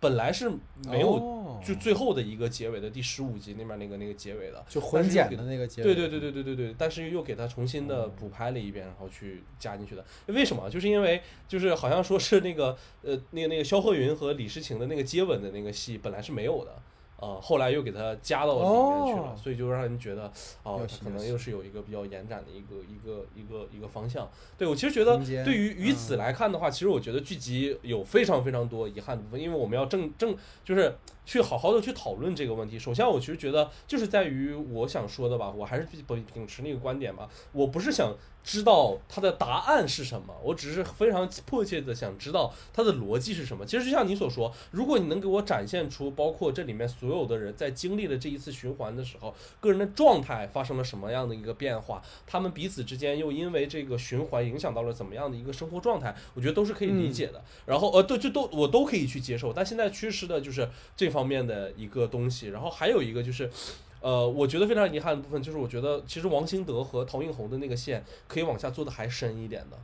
啊、就是他们彼此之，就是我们所说的他的一个前史也好啊，他的一个展现也好，其实还是相对于比较片面的，就是你很少能够看到他和自己的儿女之间相处的形式是什么样。我一直以来都特别呃迷惑的一点是什么？就是他是。呃，就是他说什么？就是他说，呃，你女儿在最危险的时候，就第一个想起来你会给你打电话，就是让我特别理不理解的，他们到底是一个什么样的关系？这个他没法接电话这件事，其实是因为当当时手机在那个大卡车上，然后有不断的人来找他嘛，就是我都不知道你和你女孩儿在这日常生活中相处的是一个关系是什么嗯样的话，让我去理解这个东西，可能我只能从我们最普世的这种人类母子或者是人类父子之间、亲子之间的这种情感去体会这个问题。当然，这个感情非常伟大，无可无可挑剔的。但是是我想说的是，有没有可能更细节一点的展现？而而因为我觉得这个东西是非常非常关键和重要的。这个东西其实它像嗯是什么？它像是我们与恶的距离的一个呃，我们与恶距的距离的一个简版。我们与恶的距离是当时什么？是那一嗯群人直接干到那个杀人犯的，就是姐姐的店门口去了。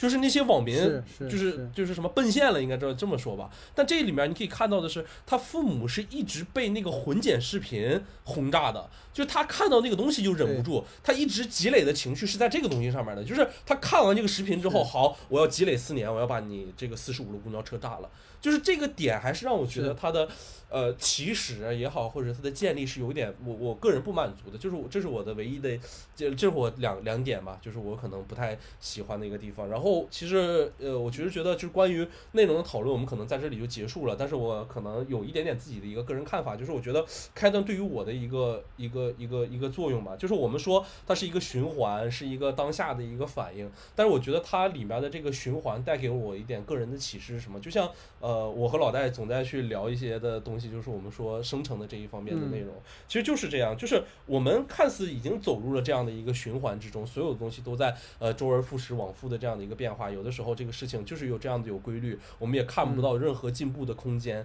但我其实觉得我们可能就会像里面李世情或者肖慧云这样的人一样，我们一点一滴的做，一步一步的来，可能循环就在某一个时间被打破、被突破。那你看，老徐已经把这个生成的观念烂熟于心了，我这个植入算很成功了，已经。OK OK OK，好，那那下面是西姐嘛？你对于整个这个剧有没有觉得蛮遗憾的？我倒觉得，嗯，它不存在什么烂尾的一个一个趋势。从第六集开始，它已经确定了它的方向，就是如果有，就是说有有这个对正午阳光熟悉，或者说对呃它的拍摄手法熟悉的这种情况的一个一个召唤下，他就是要往那个方向去的，这是毋庸置疑的。否则他就不是现在的这个拍法了，我觉得，嗯，所以我觉得他，嗯，倒没有烂尾。很多网友他觉得烂尾的原因是什么？就是他们希望看到翻转，嗯，但是我觉得大呃大可不必。就是我觉得，嗯，他可能翻不过来了。他如果翻的话，他应该从前面早就翻了，所以他，嗯，没有太构成烂尾。我只是觉得，当然我们我们只是从一个。呃，一一个方向来来考虑啊，我们仅供提供一个思路，就是这类剧，就这类的无限流的剧，未来要做的话，会不会还要用这种现实主义的手法来拍？我觉得这恐怕是未来，呃，需要观察、长期观察的一个现象，这个挺要命的，你知道吗？对，如果因为它是怎么来确定这个设定的？如果是用现实手主义的手法来做。嗯，也会带来一些问题。我觉得，首先就是我觉得有两点，我觉得比较遗憾。第一个就是我觉得它里边所有的那种大场面拍的过于写实，尤其那种警车的那种出动、那种警笛，还有拉拉拉的那那些东西哈。我我我我觉得我有一度我我以为还要在那个公安局的整个的那种询问式的那种拍法，我。我有一度有点恍惚，我觉得我在看那个 B 站放的那个《守护解放西》，我以为我在看那个，就是，就是我觉得它太写实了拍的，然后人物呢都又很沉重。那《守护解放西》呢，场景是很写实的，人物是很很荒诞的，就是你都没看到那么多奇怪的人在那个地方出现哈，就它形成了一个反差，这个是顺着来的，就是说它太写实了，然后让让又太沉重。这是我觉得我，我我觉得第一点，就它整个的这些大场面拍的就特别写实，就是包括刚才这个老徐也吐槽，就是说这个刘涛饰演的这个这个局长也没换过衣服，连表情都他都没喝过水吧？我觉得那好累呀，我觉得，就是觉得就是坐着啊，就就是坐着站着，反正盯着那屏幕，然后就是说这么大的一个腕儿哈，给请过来了，一点发挥余地都没有，我觉得就是说。就给他限制在那个空间里了哈，我觉得这个可能就是有点过于写实了。第二个，我觉得稍微有一点不满足的地方，还是就是咱们反复在强调，就是说为什么是他俩进入循环，嗯，对吧？我觉得就是说，如果你写了王蒙事件，我觉得最好能让这个李诗情进入到这个事件里，哪怕他是当年的一个目击者呢。对。对，那就是我们说最通俗的，嗯，对，最通俗的一个做法，或者是其中的一个有，有有有辐射关系的一个人。现在目前来看，就说他过于，呃，能量过于的，就是巴拉巴拉小魔仙了。哎，而且我发现一个很奇怪的现象，就我看了日剧、韩剧和国剧，选这类女主角、无限流女主角的时候，都是赵今麦的这个长相，哎，就很奇特，眼眼睛很圆，对，真的，眼睛很圆。然后就是说，呃，就是能量很足，就是说很机灵，就是说这这种形象呢，可能给我们一个提示，就长得像这样的一个女孩子，她是有无限的这个能量的，她不饿也不困，也也不 也不用，就是她是个小仙女，她要在这里边儿。是是，要做闪光少女，可能是这样。哎，真的，韩国很多这个 也是这个长相的，就我觉得很奇特。对，我突然想起来了，三六五里那个女主也是这样，你知道吗？就都是这个感觉。对，还有一个那个，对，三六五也是这个形象。然后他那个那那那个戏叫什么？也是这种，就是这种闪光少女的形象。恐怕这个啊，未来这种元气美少女，未来很长一段时间要在无限流里出现，我觉得是这样的。是是是，可以可以就是选角儿都想好了，以后就是所有公司做无限流的时候，首选赵今麦。就这这类长相吧，就是元气少女，就是说这类少女肯定是就是要比那个颓废少女可可能是要胜任这种角色，可能是这样的。我觉得这是两个遗憾吧，就我觉得她没有烂尾，我觉得她的遗憾就是说她的现实主义倾向和就是说她的人物就能不能抱的以后就是说再紧密一点会更好。其实刚才希姐反而给我敲了一个提醒，就是我觉得反而如果你把刘瑶的那个角色写成赵今麦这个人物，可能也更有意思。就是你当年因为被压下来了之后，然后你这五年一直是沉默的，然后当五年之后你上了车之后，恰恰就是那样一辆车，其实还挺宿命的。如果这么去思考这个话题的话，对，其实其实如果就针灸这个宿命宿命感这个事情，那个那个他第一次就是和肖鹤云两个之间产生那个，不就是因为他说他是色狼嘛？其实对对对也是等于一个被被猥亵的一个状态嘛，对吧？就我觉得这个是能做呼应的。对而且我还看到，还好像还看到了有人在说这个什么，哎呀，赵今麦那个角色可能就是那个那个那个那个王萌萌的，又什么转世，又是各种各样的身有可能他又是就是王萌萌，但反而这种深度全都没有被做出来，就挺可惜，确实。对呀、因为他父亲嗯就是、就是，当然有很多人说黄觉演这个司机从一开始就确定了他的哎去世动机哈，这么大的一个腕儿坐在那儿，你说一副一副那个老那个一副愁苦大仇深的样子，哎呦我的天！就是他已经确定了他的走向。另外一个方向，我就觉得就是说他从后边儿来揭示，就是他已经掉到这个车上，大概在这个车上开了很很久了。那他一直没有在这个车上行使他的使命吗？对吧？他是到这车上来干嘛的？对吧？他应该是继续来、来寻寻找这个当年就是说害他女儿的这个这个人，或者如果他听到风吹草动哈，对吧？没有啊，他没有动作呀。而且很奇怪的是，那个凶手再也没有坐过这辆车，是买车了吗？还是怎么着？就觉得我是嗯就是还是还是什么意思呢？就是说，然后那你说你你你在这个车上作用是什么？对，就是我就不不太明白了，就是说，是的，是。当然是就当然咱们有点吹毛求疵了哈，咱咱就说咱就说，嗯，从长远的和这个深度的思考来来想哈，那你在这五年里，你在这个车上干嘛了？没作用啊，是的，对吧？是的，是的，你你你你应该调查呀，或者说你应该你到这个车上来就是来。来来来，那什么的，对吧？你在啊来开车，对，他是来开车的，看样子是来工作的，而且工作的很好。对吧？？但是你的你作用是什么呢？嗯所以我觉得这个这个这个也可能稍微遗憾了一点，就是他是来做反，我觉得他是来做反转的，就是说他以前一个是个优秀司机，嗯最后他其实是是一个那个什么哈，来复仇者。但是我就觉得，就是说，如果你在前面能，呃，能把这个消消息做得更好，会更好。比如说哈，我就说这个赵今麦说，哎，有色狼，这个很敏感的一个词、字眼儿，就是说这对这个你应该。对，你应该给观众提示，对吧？结果他没有说，哎，他他很平静说，哎，我到前台是不是要给你们俩停下？哎呀，这个就是说，啊，对，对就是稍微的有让人家觉得有点儿，就是突然了，就是是是人物有点断裂了，其实就是哎断裂了，对嗯对，然后你你很多人就说这个。你这个司机坐在那儿，从第一眼，我们从第一集，只要他是司机，他就是肯定就是他吧？我觉得，是是是是，所以你就觉得这个毕赣的选角啊，真的是恶意满满，给他选了一个就什么也不知道的人，去演《地球最后的夜晚》，你知道吧？就是不能让他演背事儿的人。你看，包括这两年《少年的你》啊什么的，他都是一个支线角色，不能给他太多戏，要不然就都知道了，是吧？就确实是黄觉的演表演啊，让我其实还挺那啥。其实反而就刚才在想着张颂文来演是不是更好，但也也不一定啊，不一定。所以就可能呃，我个人吧，就是刚才二位其实提的都还蛮全面，我稍微做个总结嘛，就是相较于剧的话，其实呃原著的处理哈，我觉得可能更好，就是他提到就是威胁萌萌的那个猥琐男，他没有被抓到，就是我觉得可能当然施害者被绳之以法是好事儿，但并不是说你抓了一个流氓，那么关于公交上的骚扰就可以杜绝了。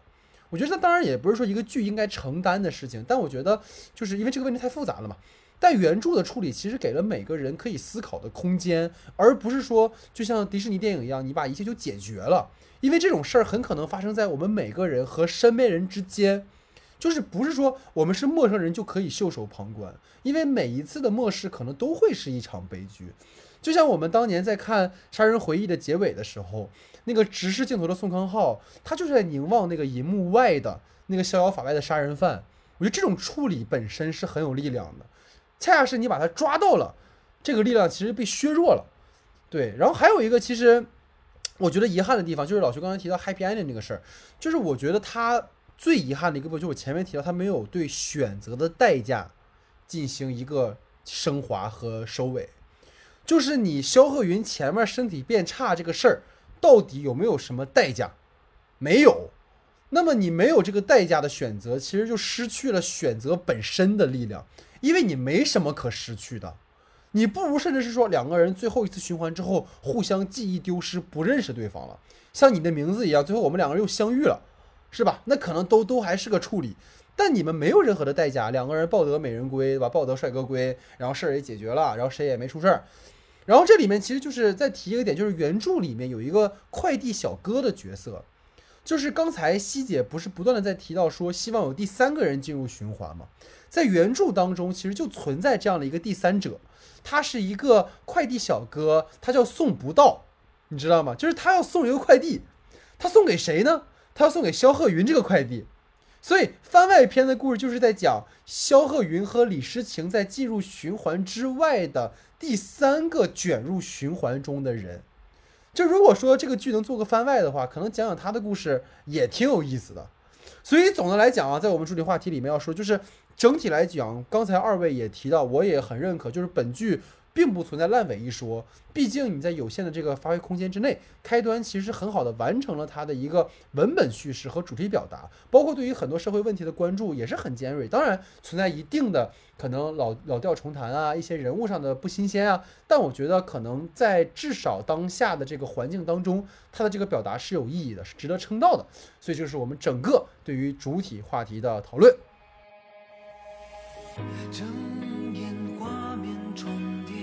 好，那下面进入到我们的延伸讨论环节。延伸讨论两个话题啊，那第一个话题呢，其实是西姐提到的哈，我觉得也蛮有趣的，就是对于此类哈，就是题材，所谓这个时间循环也好啊，或者无限流也好啊，那么在未来是否有复制开端这样的一个成功剧集的可能性？那如果依然可以出现这样的爆款的话，它会是一个什么样子？那其实刚才西姐提到了，它是一个可能偏呃离开现实主义这样的一个呃趋势，可能会更好啊。所以听听二位怎么看？那老徐先来。好的，其实呃，我主要去聊一聊那个无限流的部分嘛，因为我就是那个无限流的那个鼻祖，也不算鼻祖吧，就是无限流里头其实一直比较火，然后出现比较早那个无限恐怖，是我特别喜欢的一个网络小说，我看过好几次。对我其实对于它还是有一些理解的。其实那个无限流啊。就是我想象过，就是所以看网文经常会有一件事情，就是你会想象这个片子在你脑子里会是一个什么样的一个画面，因为那时候也比较年轻嘛，然后想不到什么关于什么剧作呀，然后文本上面的内容，就会想这个画面。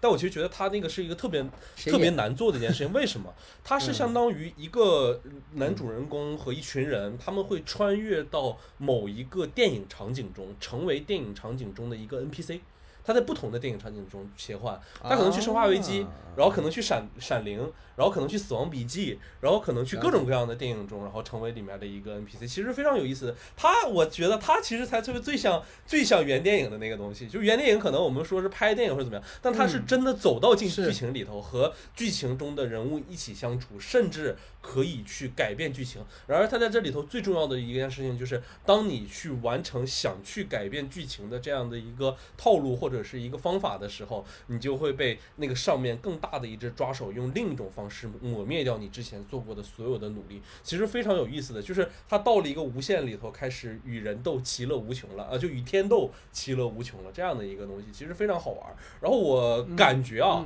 这个无限流它拍的可能性非常之少。因为它这个涉及 IP 的问题啊，然后再包括呃涉及到整个制作成本的问题，我觉得这个东西会有点难。尺度对这个东西就是可能和收益不太成一个正向的一个比例。但是我其实觉得，就像这种时间循环的这样的一个题材，有可能是接下来真的非常会爆火的一个阶段，因为它提供了一件事情，就是其实我们所谓的这种呃循环也好啊，循环中的人物也好，其实就是一个信息差，就一次醒来一次循环之后，周围的人的所有的信息都停了，回到了原点。但是作为主人公，或者是作为我们观众，我们是拥有了一个更完全的一个视角和视点的。这个东西对于呃能够激起观众的一个看的一个兴趣而言，其实是非常有意思的。但是我觉得他如果做的很呃，就是很强调时间循环这件事情的话，我觉得是会落入俗套的。前面有太多什么恐怖游轮、土拨鼠之源代码，各种各样的东西都在你之前。但我反而觉得这一次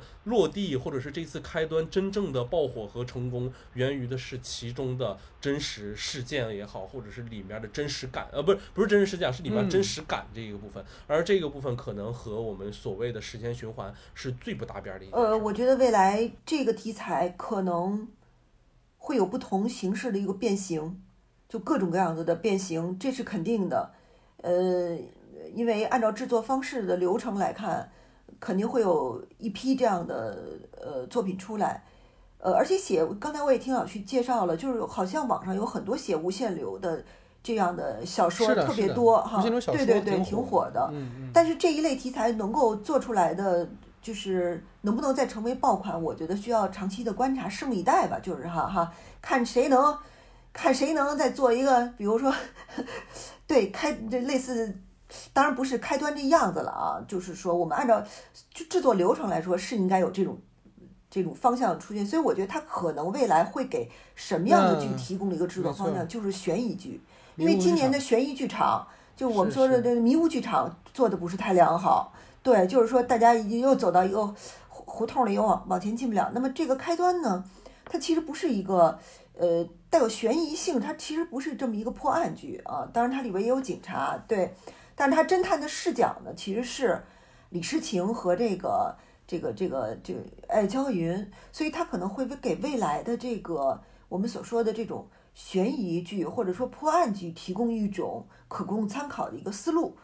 就是他能不能嫁接到那一块儿，然后再做一个细致的一个呃发展，嗯这个我嗯觉得是有嗯可能的。其实我我我恰恰可能跟希姐就是持一个可能更发展的一个一个眼光哈，因为其实悬疑剧当然它是一个最适合这一类的，嗯，但我们会发现可能最近这几年吧，在好莱坞这种循环叙事其实更多的出现在一些更更丰富的类型上，比如青春嗯片。你像那个《忌日快乐》，它就是一个青春片。然后它在这样的一个类型下嫁接出一个循环的一个结构，然后包括最近有一个呃，去年有一个片子哈，其实不是很火，但依然是一个嗯土拨鼠日的一个结构，叫《棕榈泉》，它是一个爱情电影。那个故事特别像什么呀？特别像就是宿醉的一个变体，但它还不是，就讲就是在婚前的一晚发生了很多的事情，然后第二天女主发现自己循环了，然后她发现在这个循环里面，男主比她早就进入这个循环了，然后男主已经虚无了，因为他出不去。所以是那么一个故事，所以我觉得可能一方面像悬疑剧，它是一个天然就带有这种解谜性质的，基于这种方式是一个很好的一个变体，但可能更多的我觉得，特别是国产剧，我觉得刚才希姐提到这个当然是一方面，但迷雾剧场做不好有一个原因，其实不是因为迷雾剧场本身的问题，就根据我的了解，就是去年八角亭迷雾还有一系列的剧都经过了大量的删减和重剪。啊、所以说这个东西吧，你你都懂的，对吧？所以我觉得没必要碰那个红线，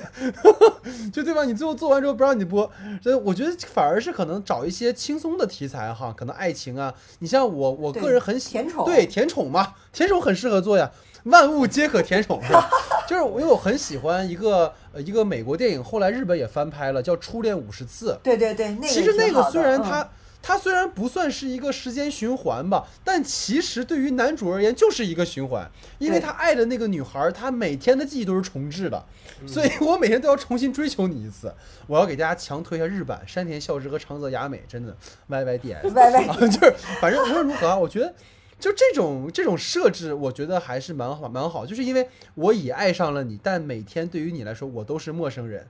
对，所以另外哈，我觉得同类型的剧集吧，我觉得除非内容做得更充实，但反如果反而来讲，可能做电影更合适。对，因为我看到呃这个开端的版权是卖了电影和电视剧都卖了版权的。所以我觉得，在这个容量有限，包括如果你就算包括，其实刚才希姐提到一个点，为什么它后面会有点拉胯节奏，就是因为它转向了，对，没办法啊。对，但这个转向就是因为你没法十五集都讲循环，对吧？所以我觉得可能。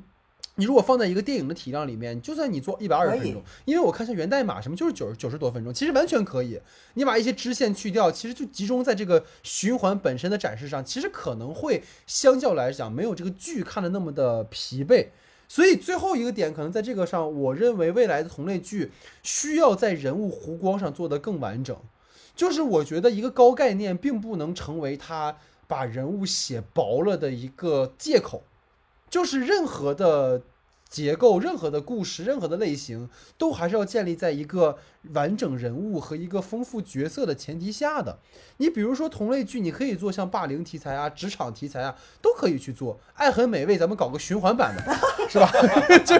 这对吧？这跟陈正道聊一聊，是吧？重返二十岁加爱很美味啊，来一个这个重返美味啊，是吧？这都可以啊，反正就是可以可以尝试一下啊。所以我觉得这都是一些。可以讨论的方向吧啊，所以这个是我们对于第一个话题的讨论。那第二个呢，就进入到我们的推荐环节啊。这里其实西姐要推荐的是一个，哎呀，我特别想看，但我当时忘看了的一个神剧啊，所以想听听二位对于时间循环题材影视作品的推荐。那我们先听西姐来说吧，因为西姐这部剧呢，老徐肯定也也会很喜欢啊。来，您请。我我基本上推荐的就是说和这个很相像的啊，有有两部。啊，第一部叫呃化石危机，又叫空洞哈，那个我觉得他做的一个韩剧，它就是我们所说的，就是说它在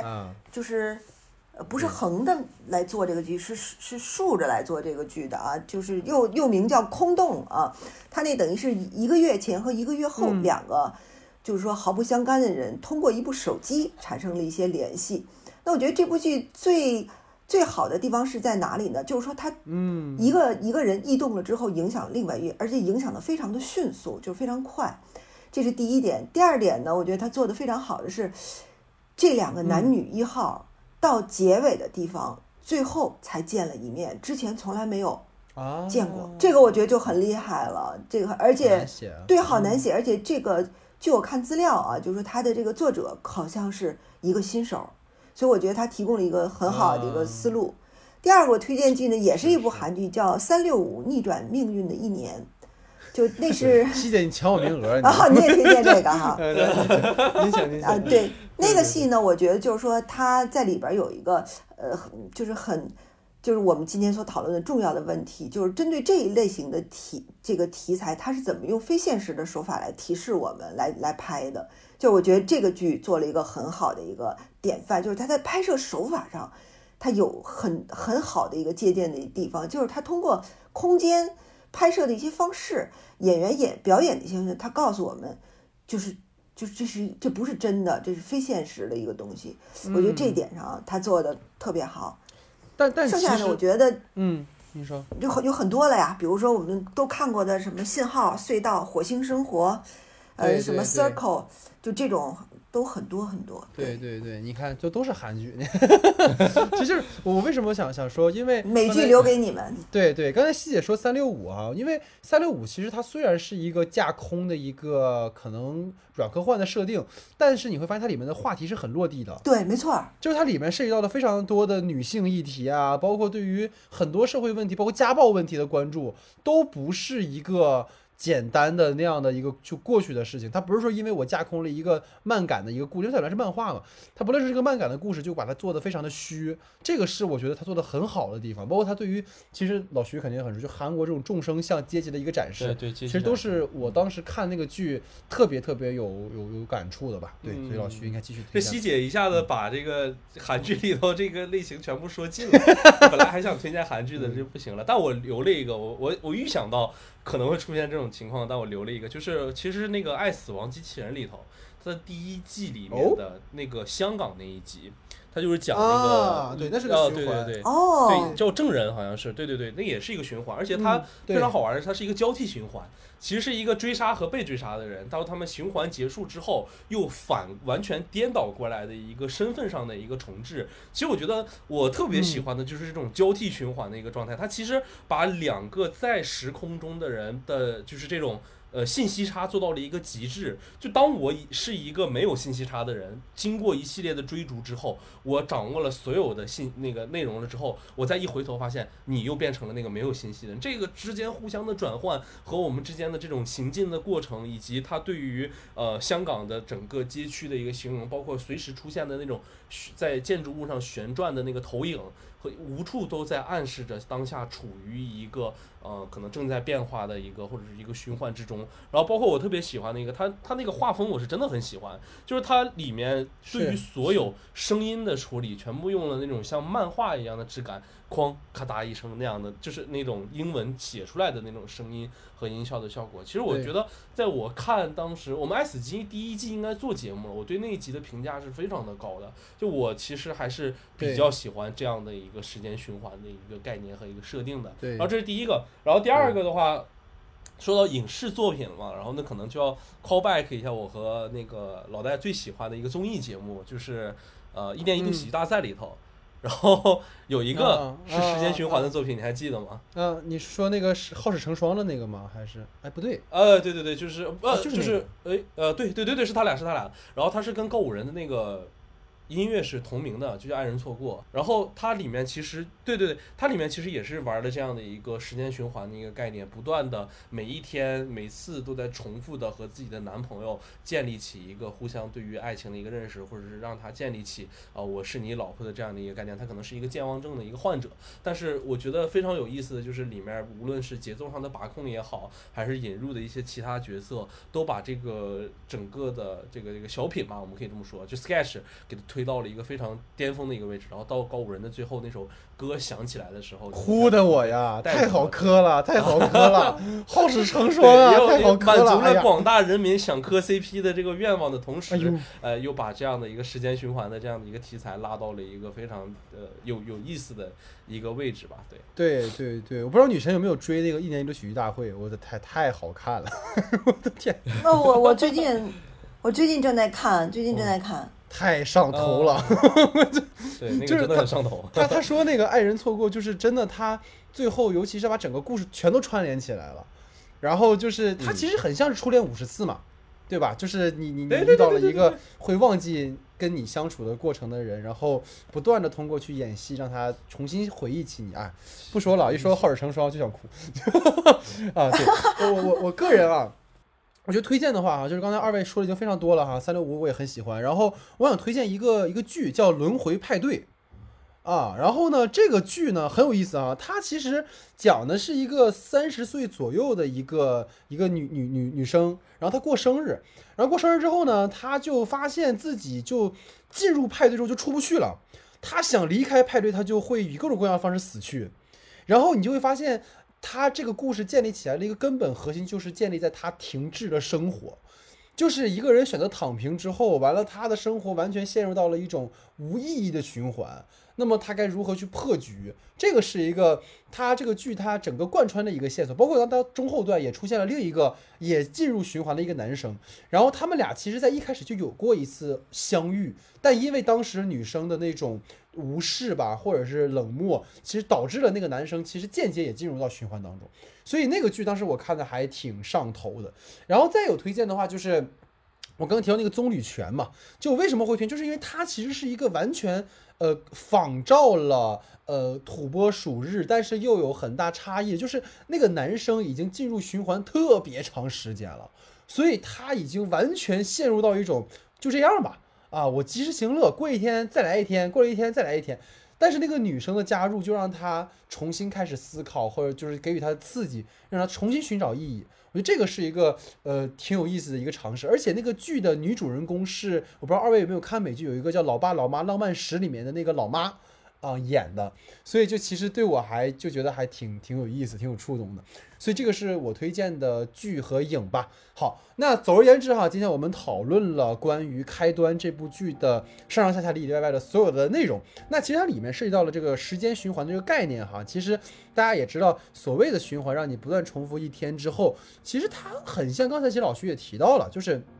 在哲学当中提到的一种重复的生活。一种完全陷入到重复的生活，但实际上在重复当中，你需要去破循环的同时，其实你在选择一种差异，选择一种与今天所不同的一种生活方式。这其实需要一种勇气。我觉得这可能是这一类故事的一个基底吧。就是可能我们每天看起来过着都是重复的，呃，可能很无聊的生活，但我们能不能在这种重复的生活中去寻找一种差异，寻找一种可能性？这可能是呃这一类时间循环的故事，无论在未来还是在过去给到我们的一个很重要的一个呃有吸引力的地方。然后另外就是关于这个剧，其实它有后来被网友戏称为是一个反暴宣传片。那其实关于网络霸凌的这件事情，暴力这件事情，其实真的被我们已经讨论过太多次了。包括我们在国产剧中，可能甚少看到像开端如此密集的出现了网友们的恶意的弹幕和评论。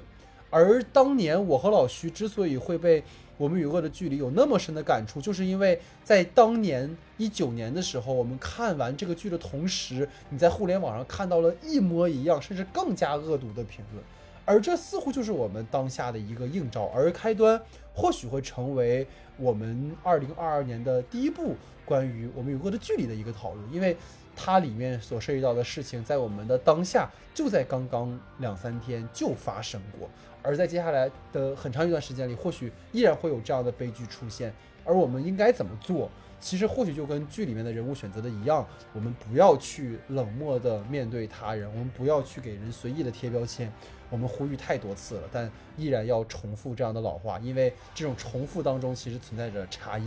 啊，所以这就是我们整个对于开端的讨论，然后也非常感谢希姐的参与，然后这也是我们年前的最后一期节目哈，接下来就会进入到我们的春节档的节目，所以也希望希姐呢能够在接下来的新一年啊多多参与我们的节目，也提前给希姐拜个早年，也给各位观众拜个早年，感谢大家的时间，感谢大家收听，我们下期节目见。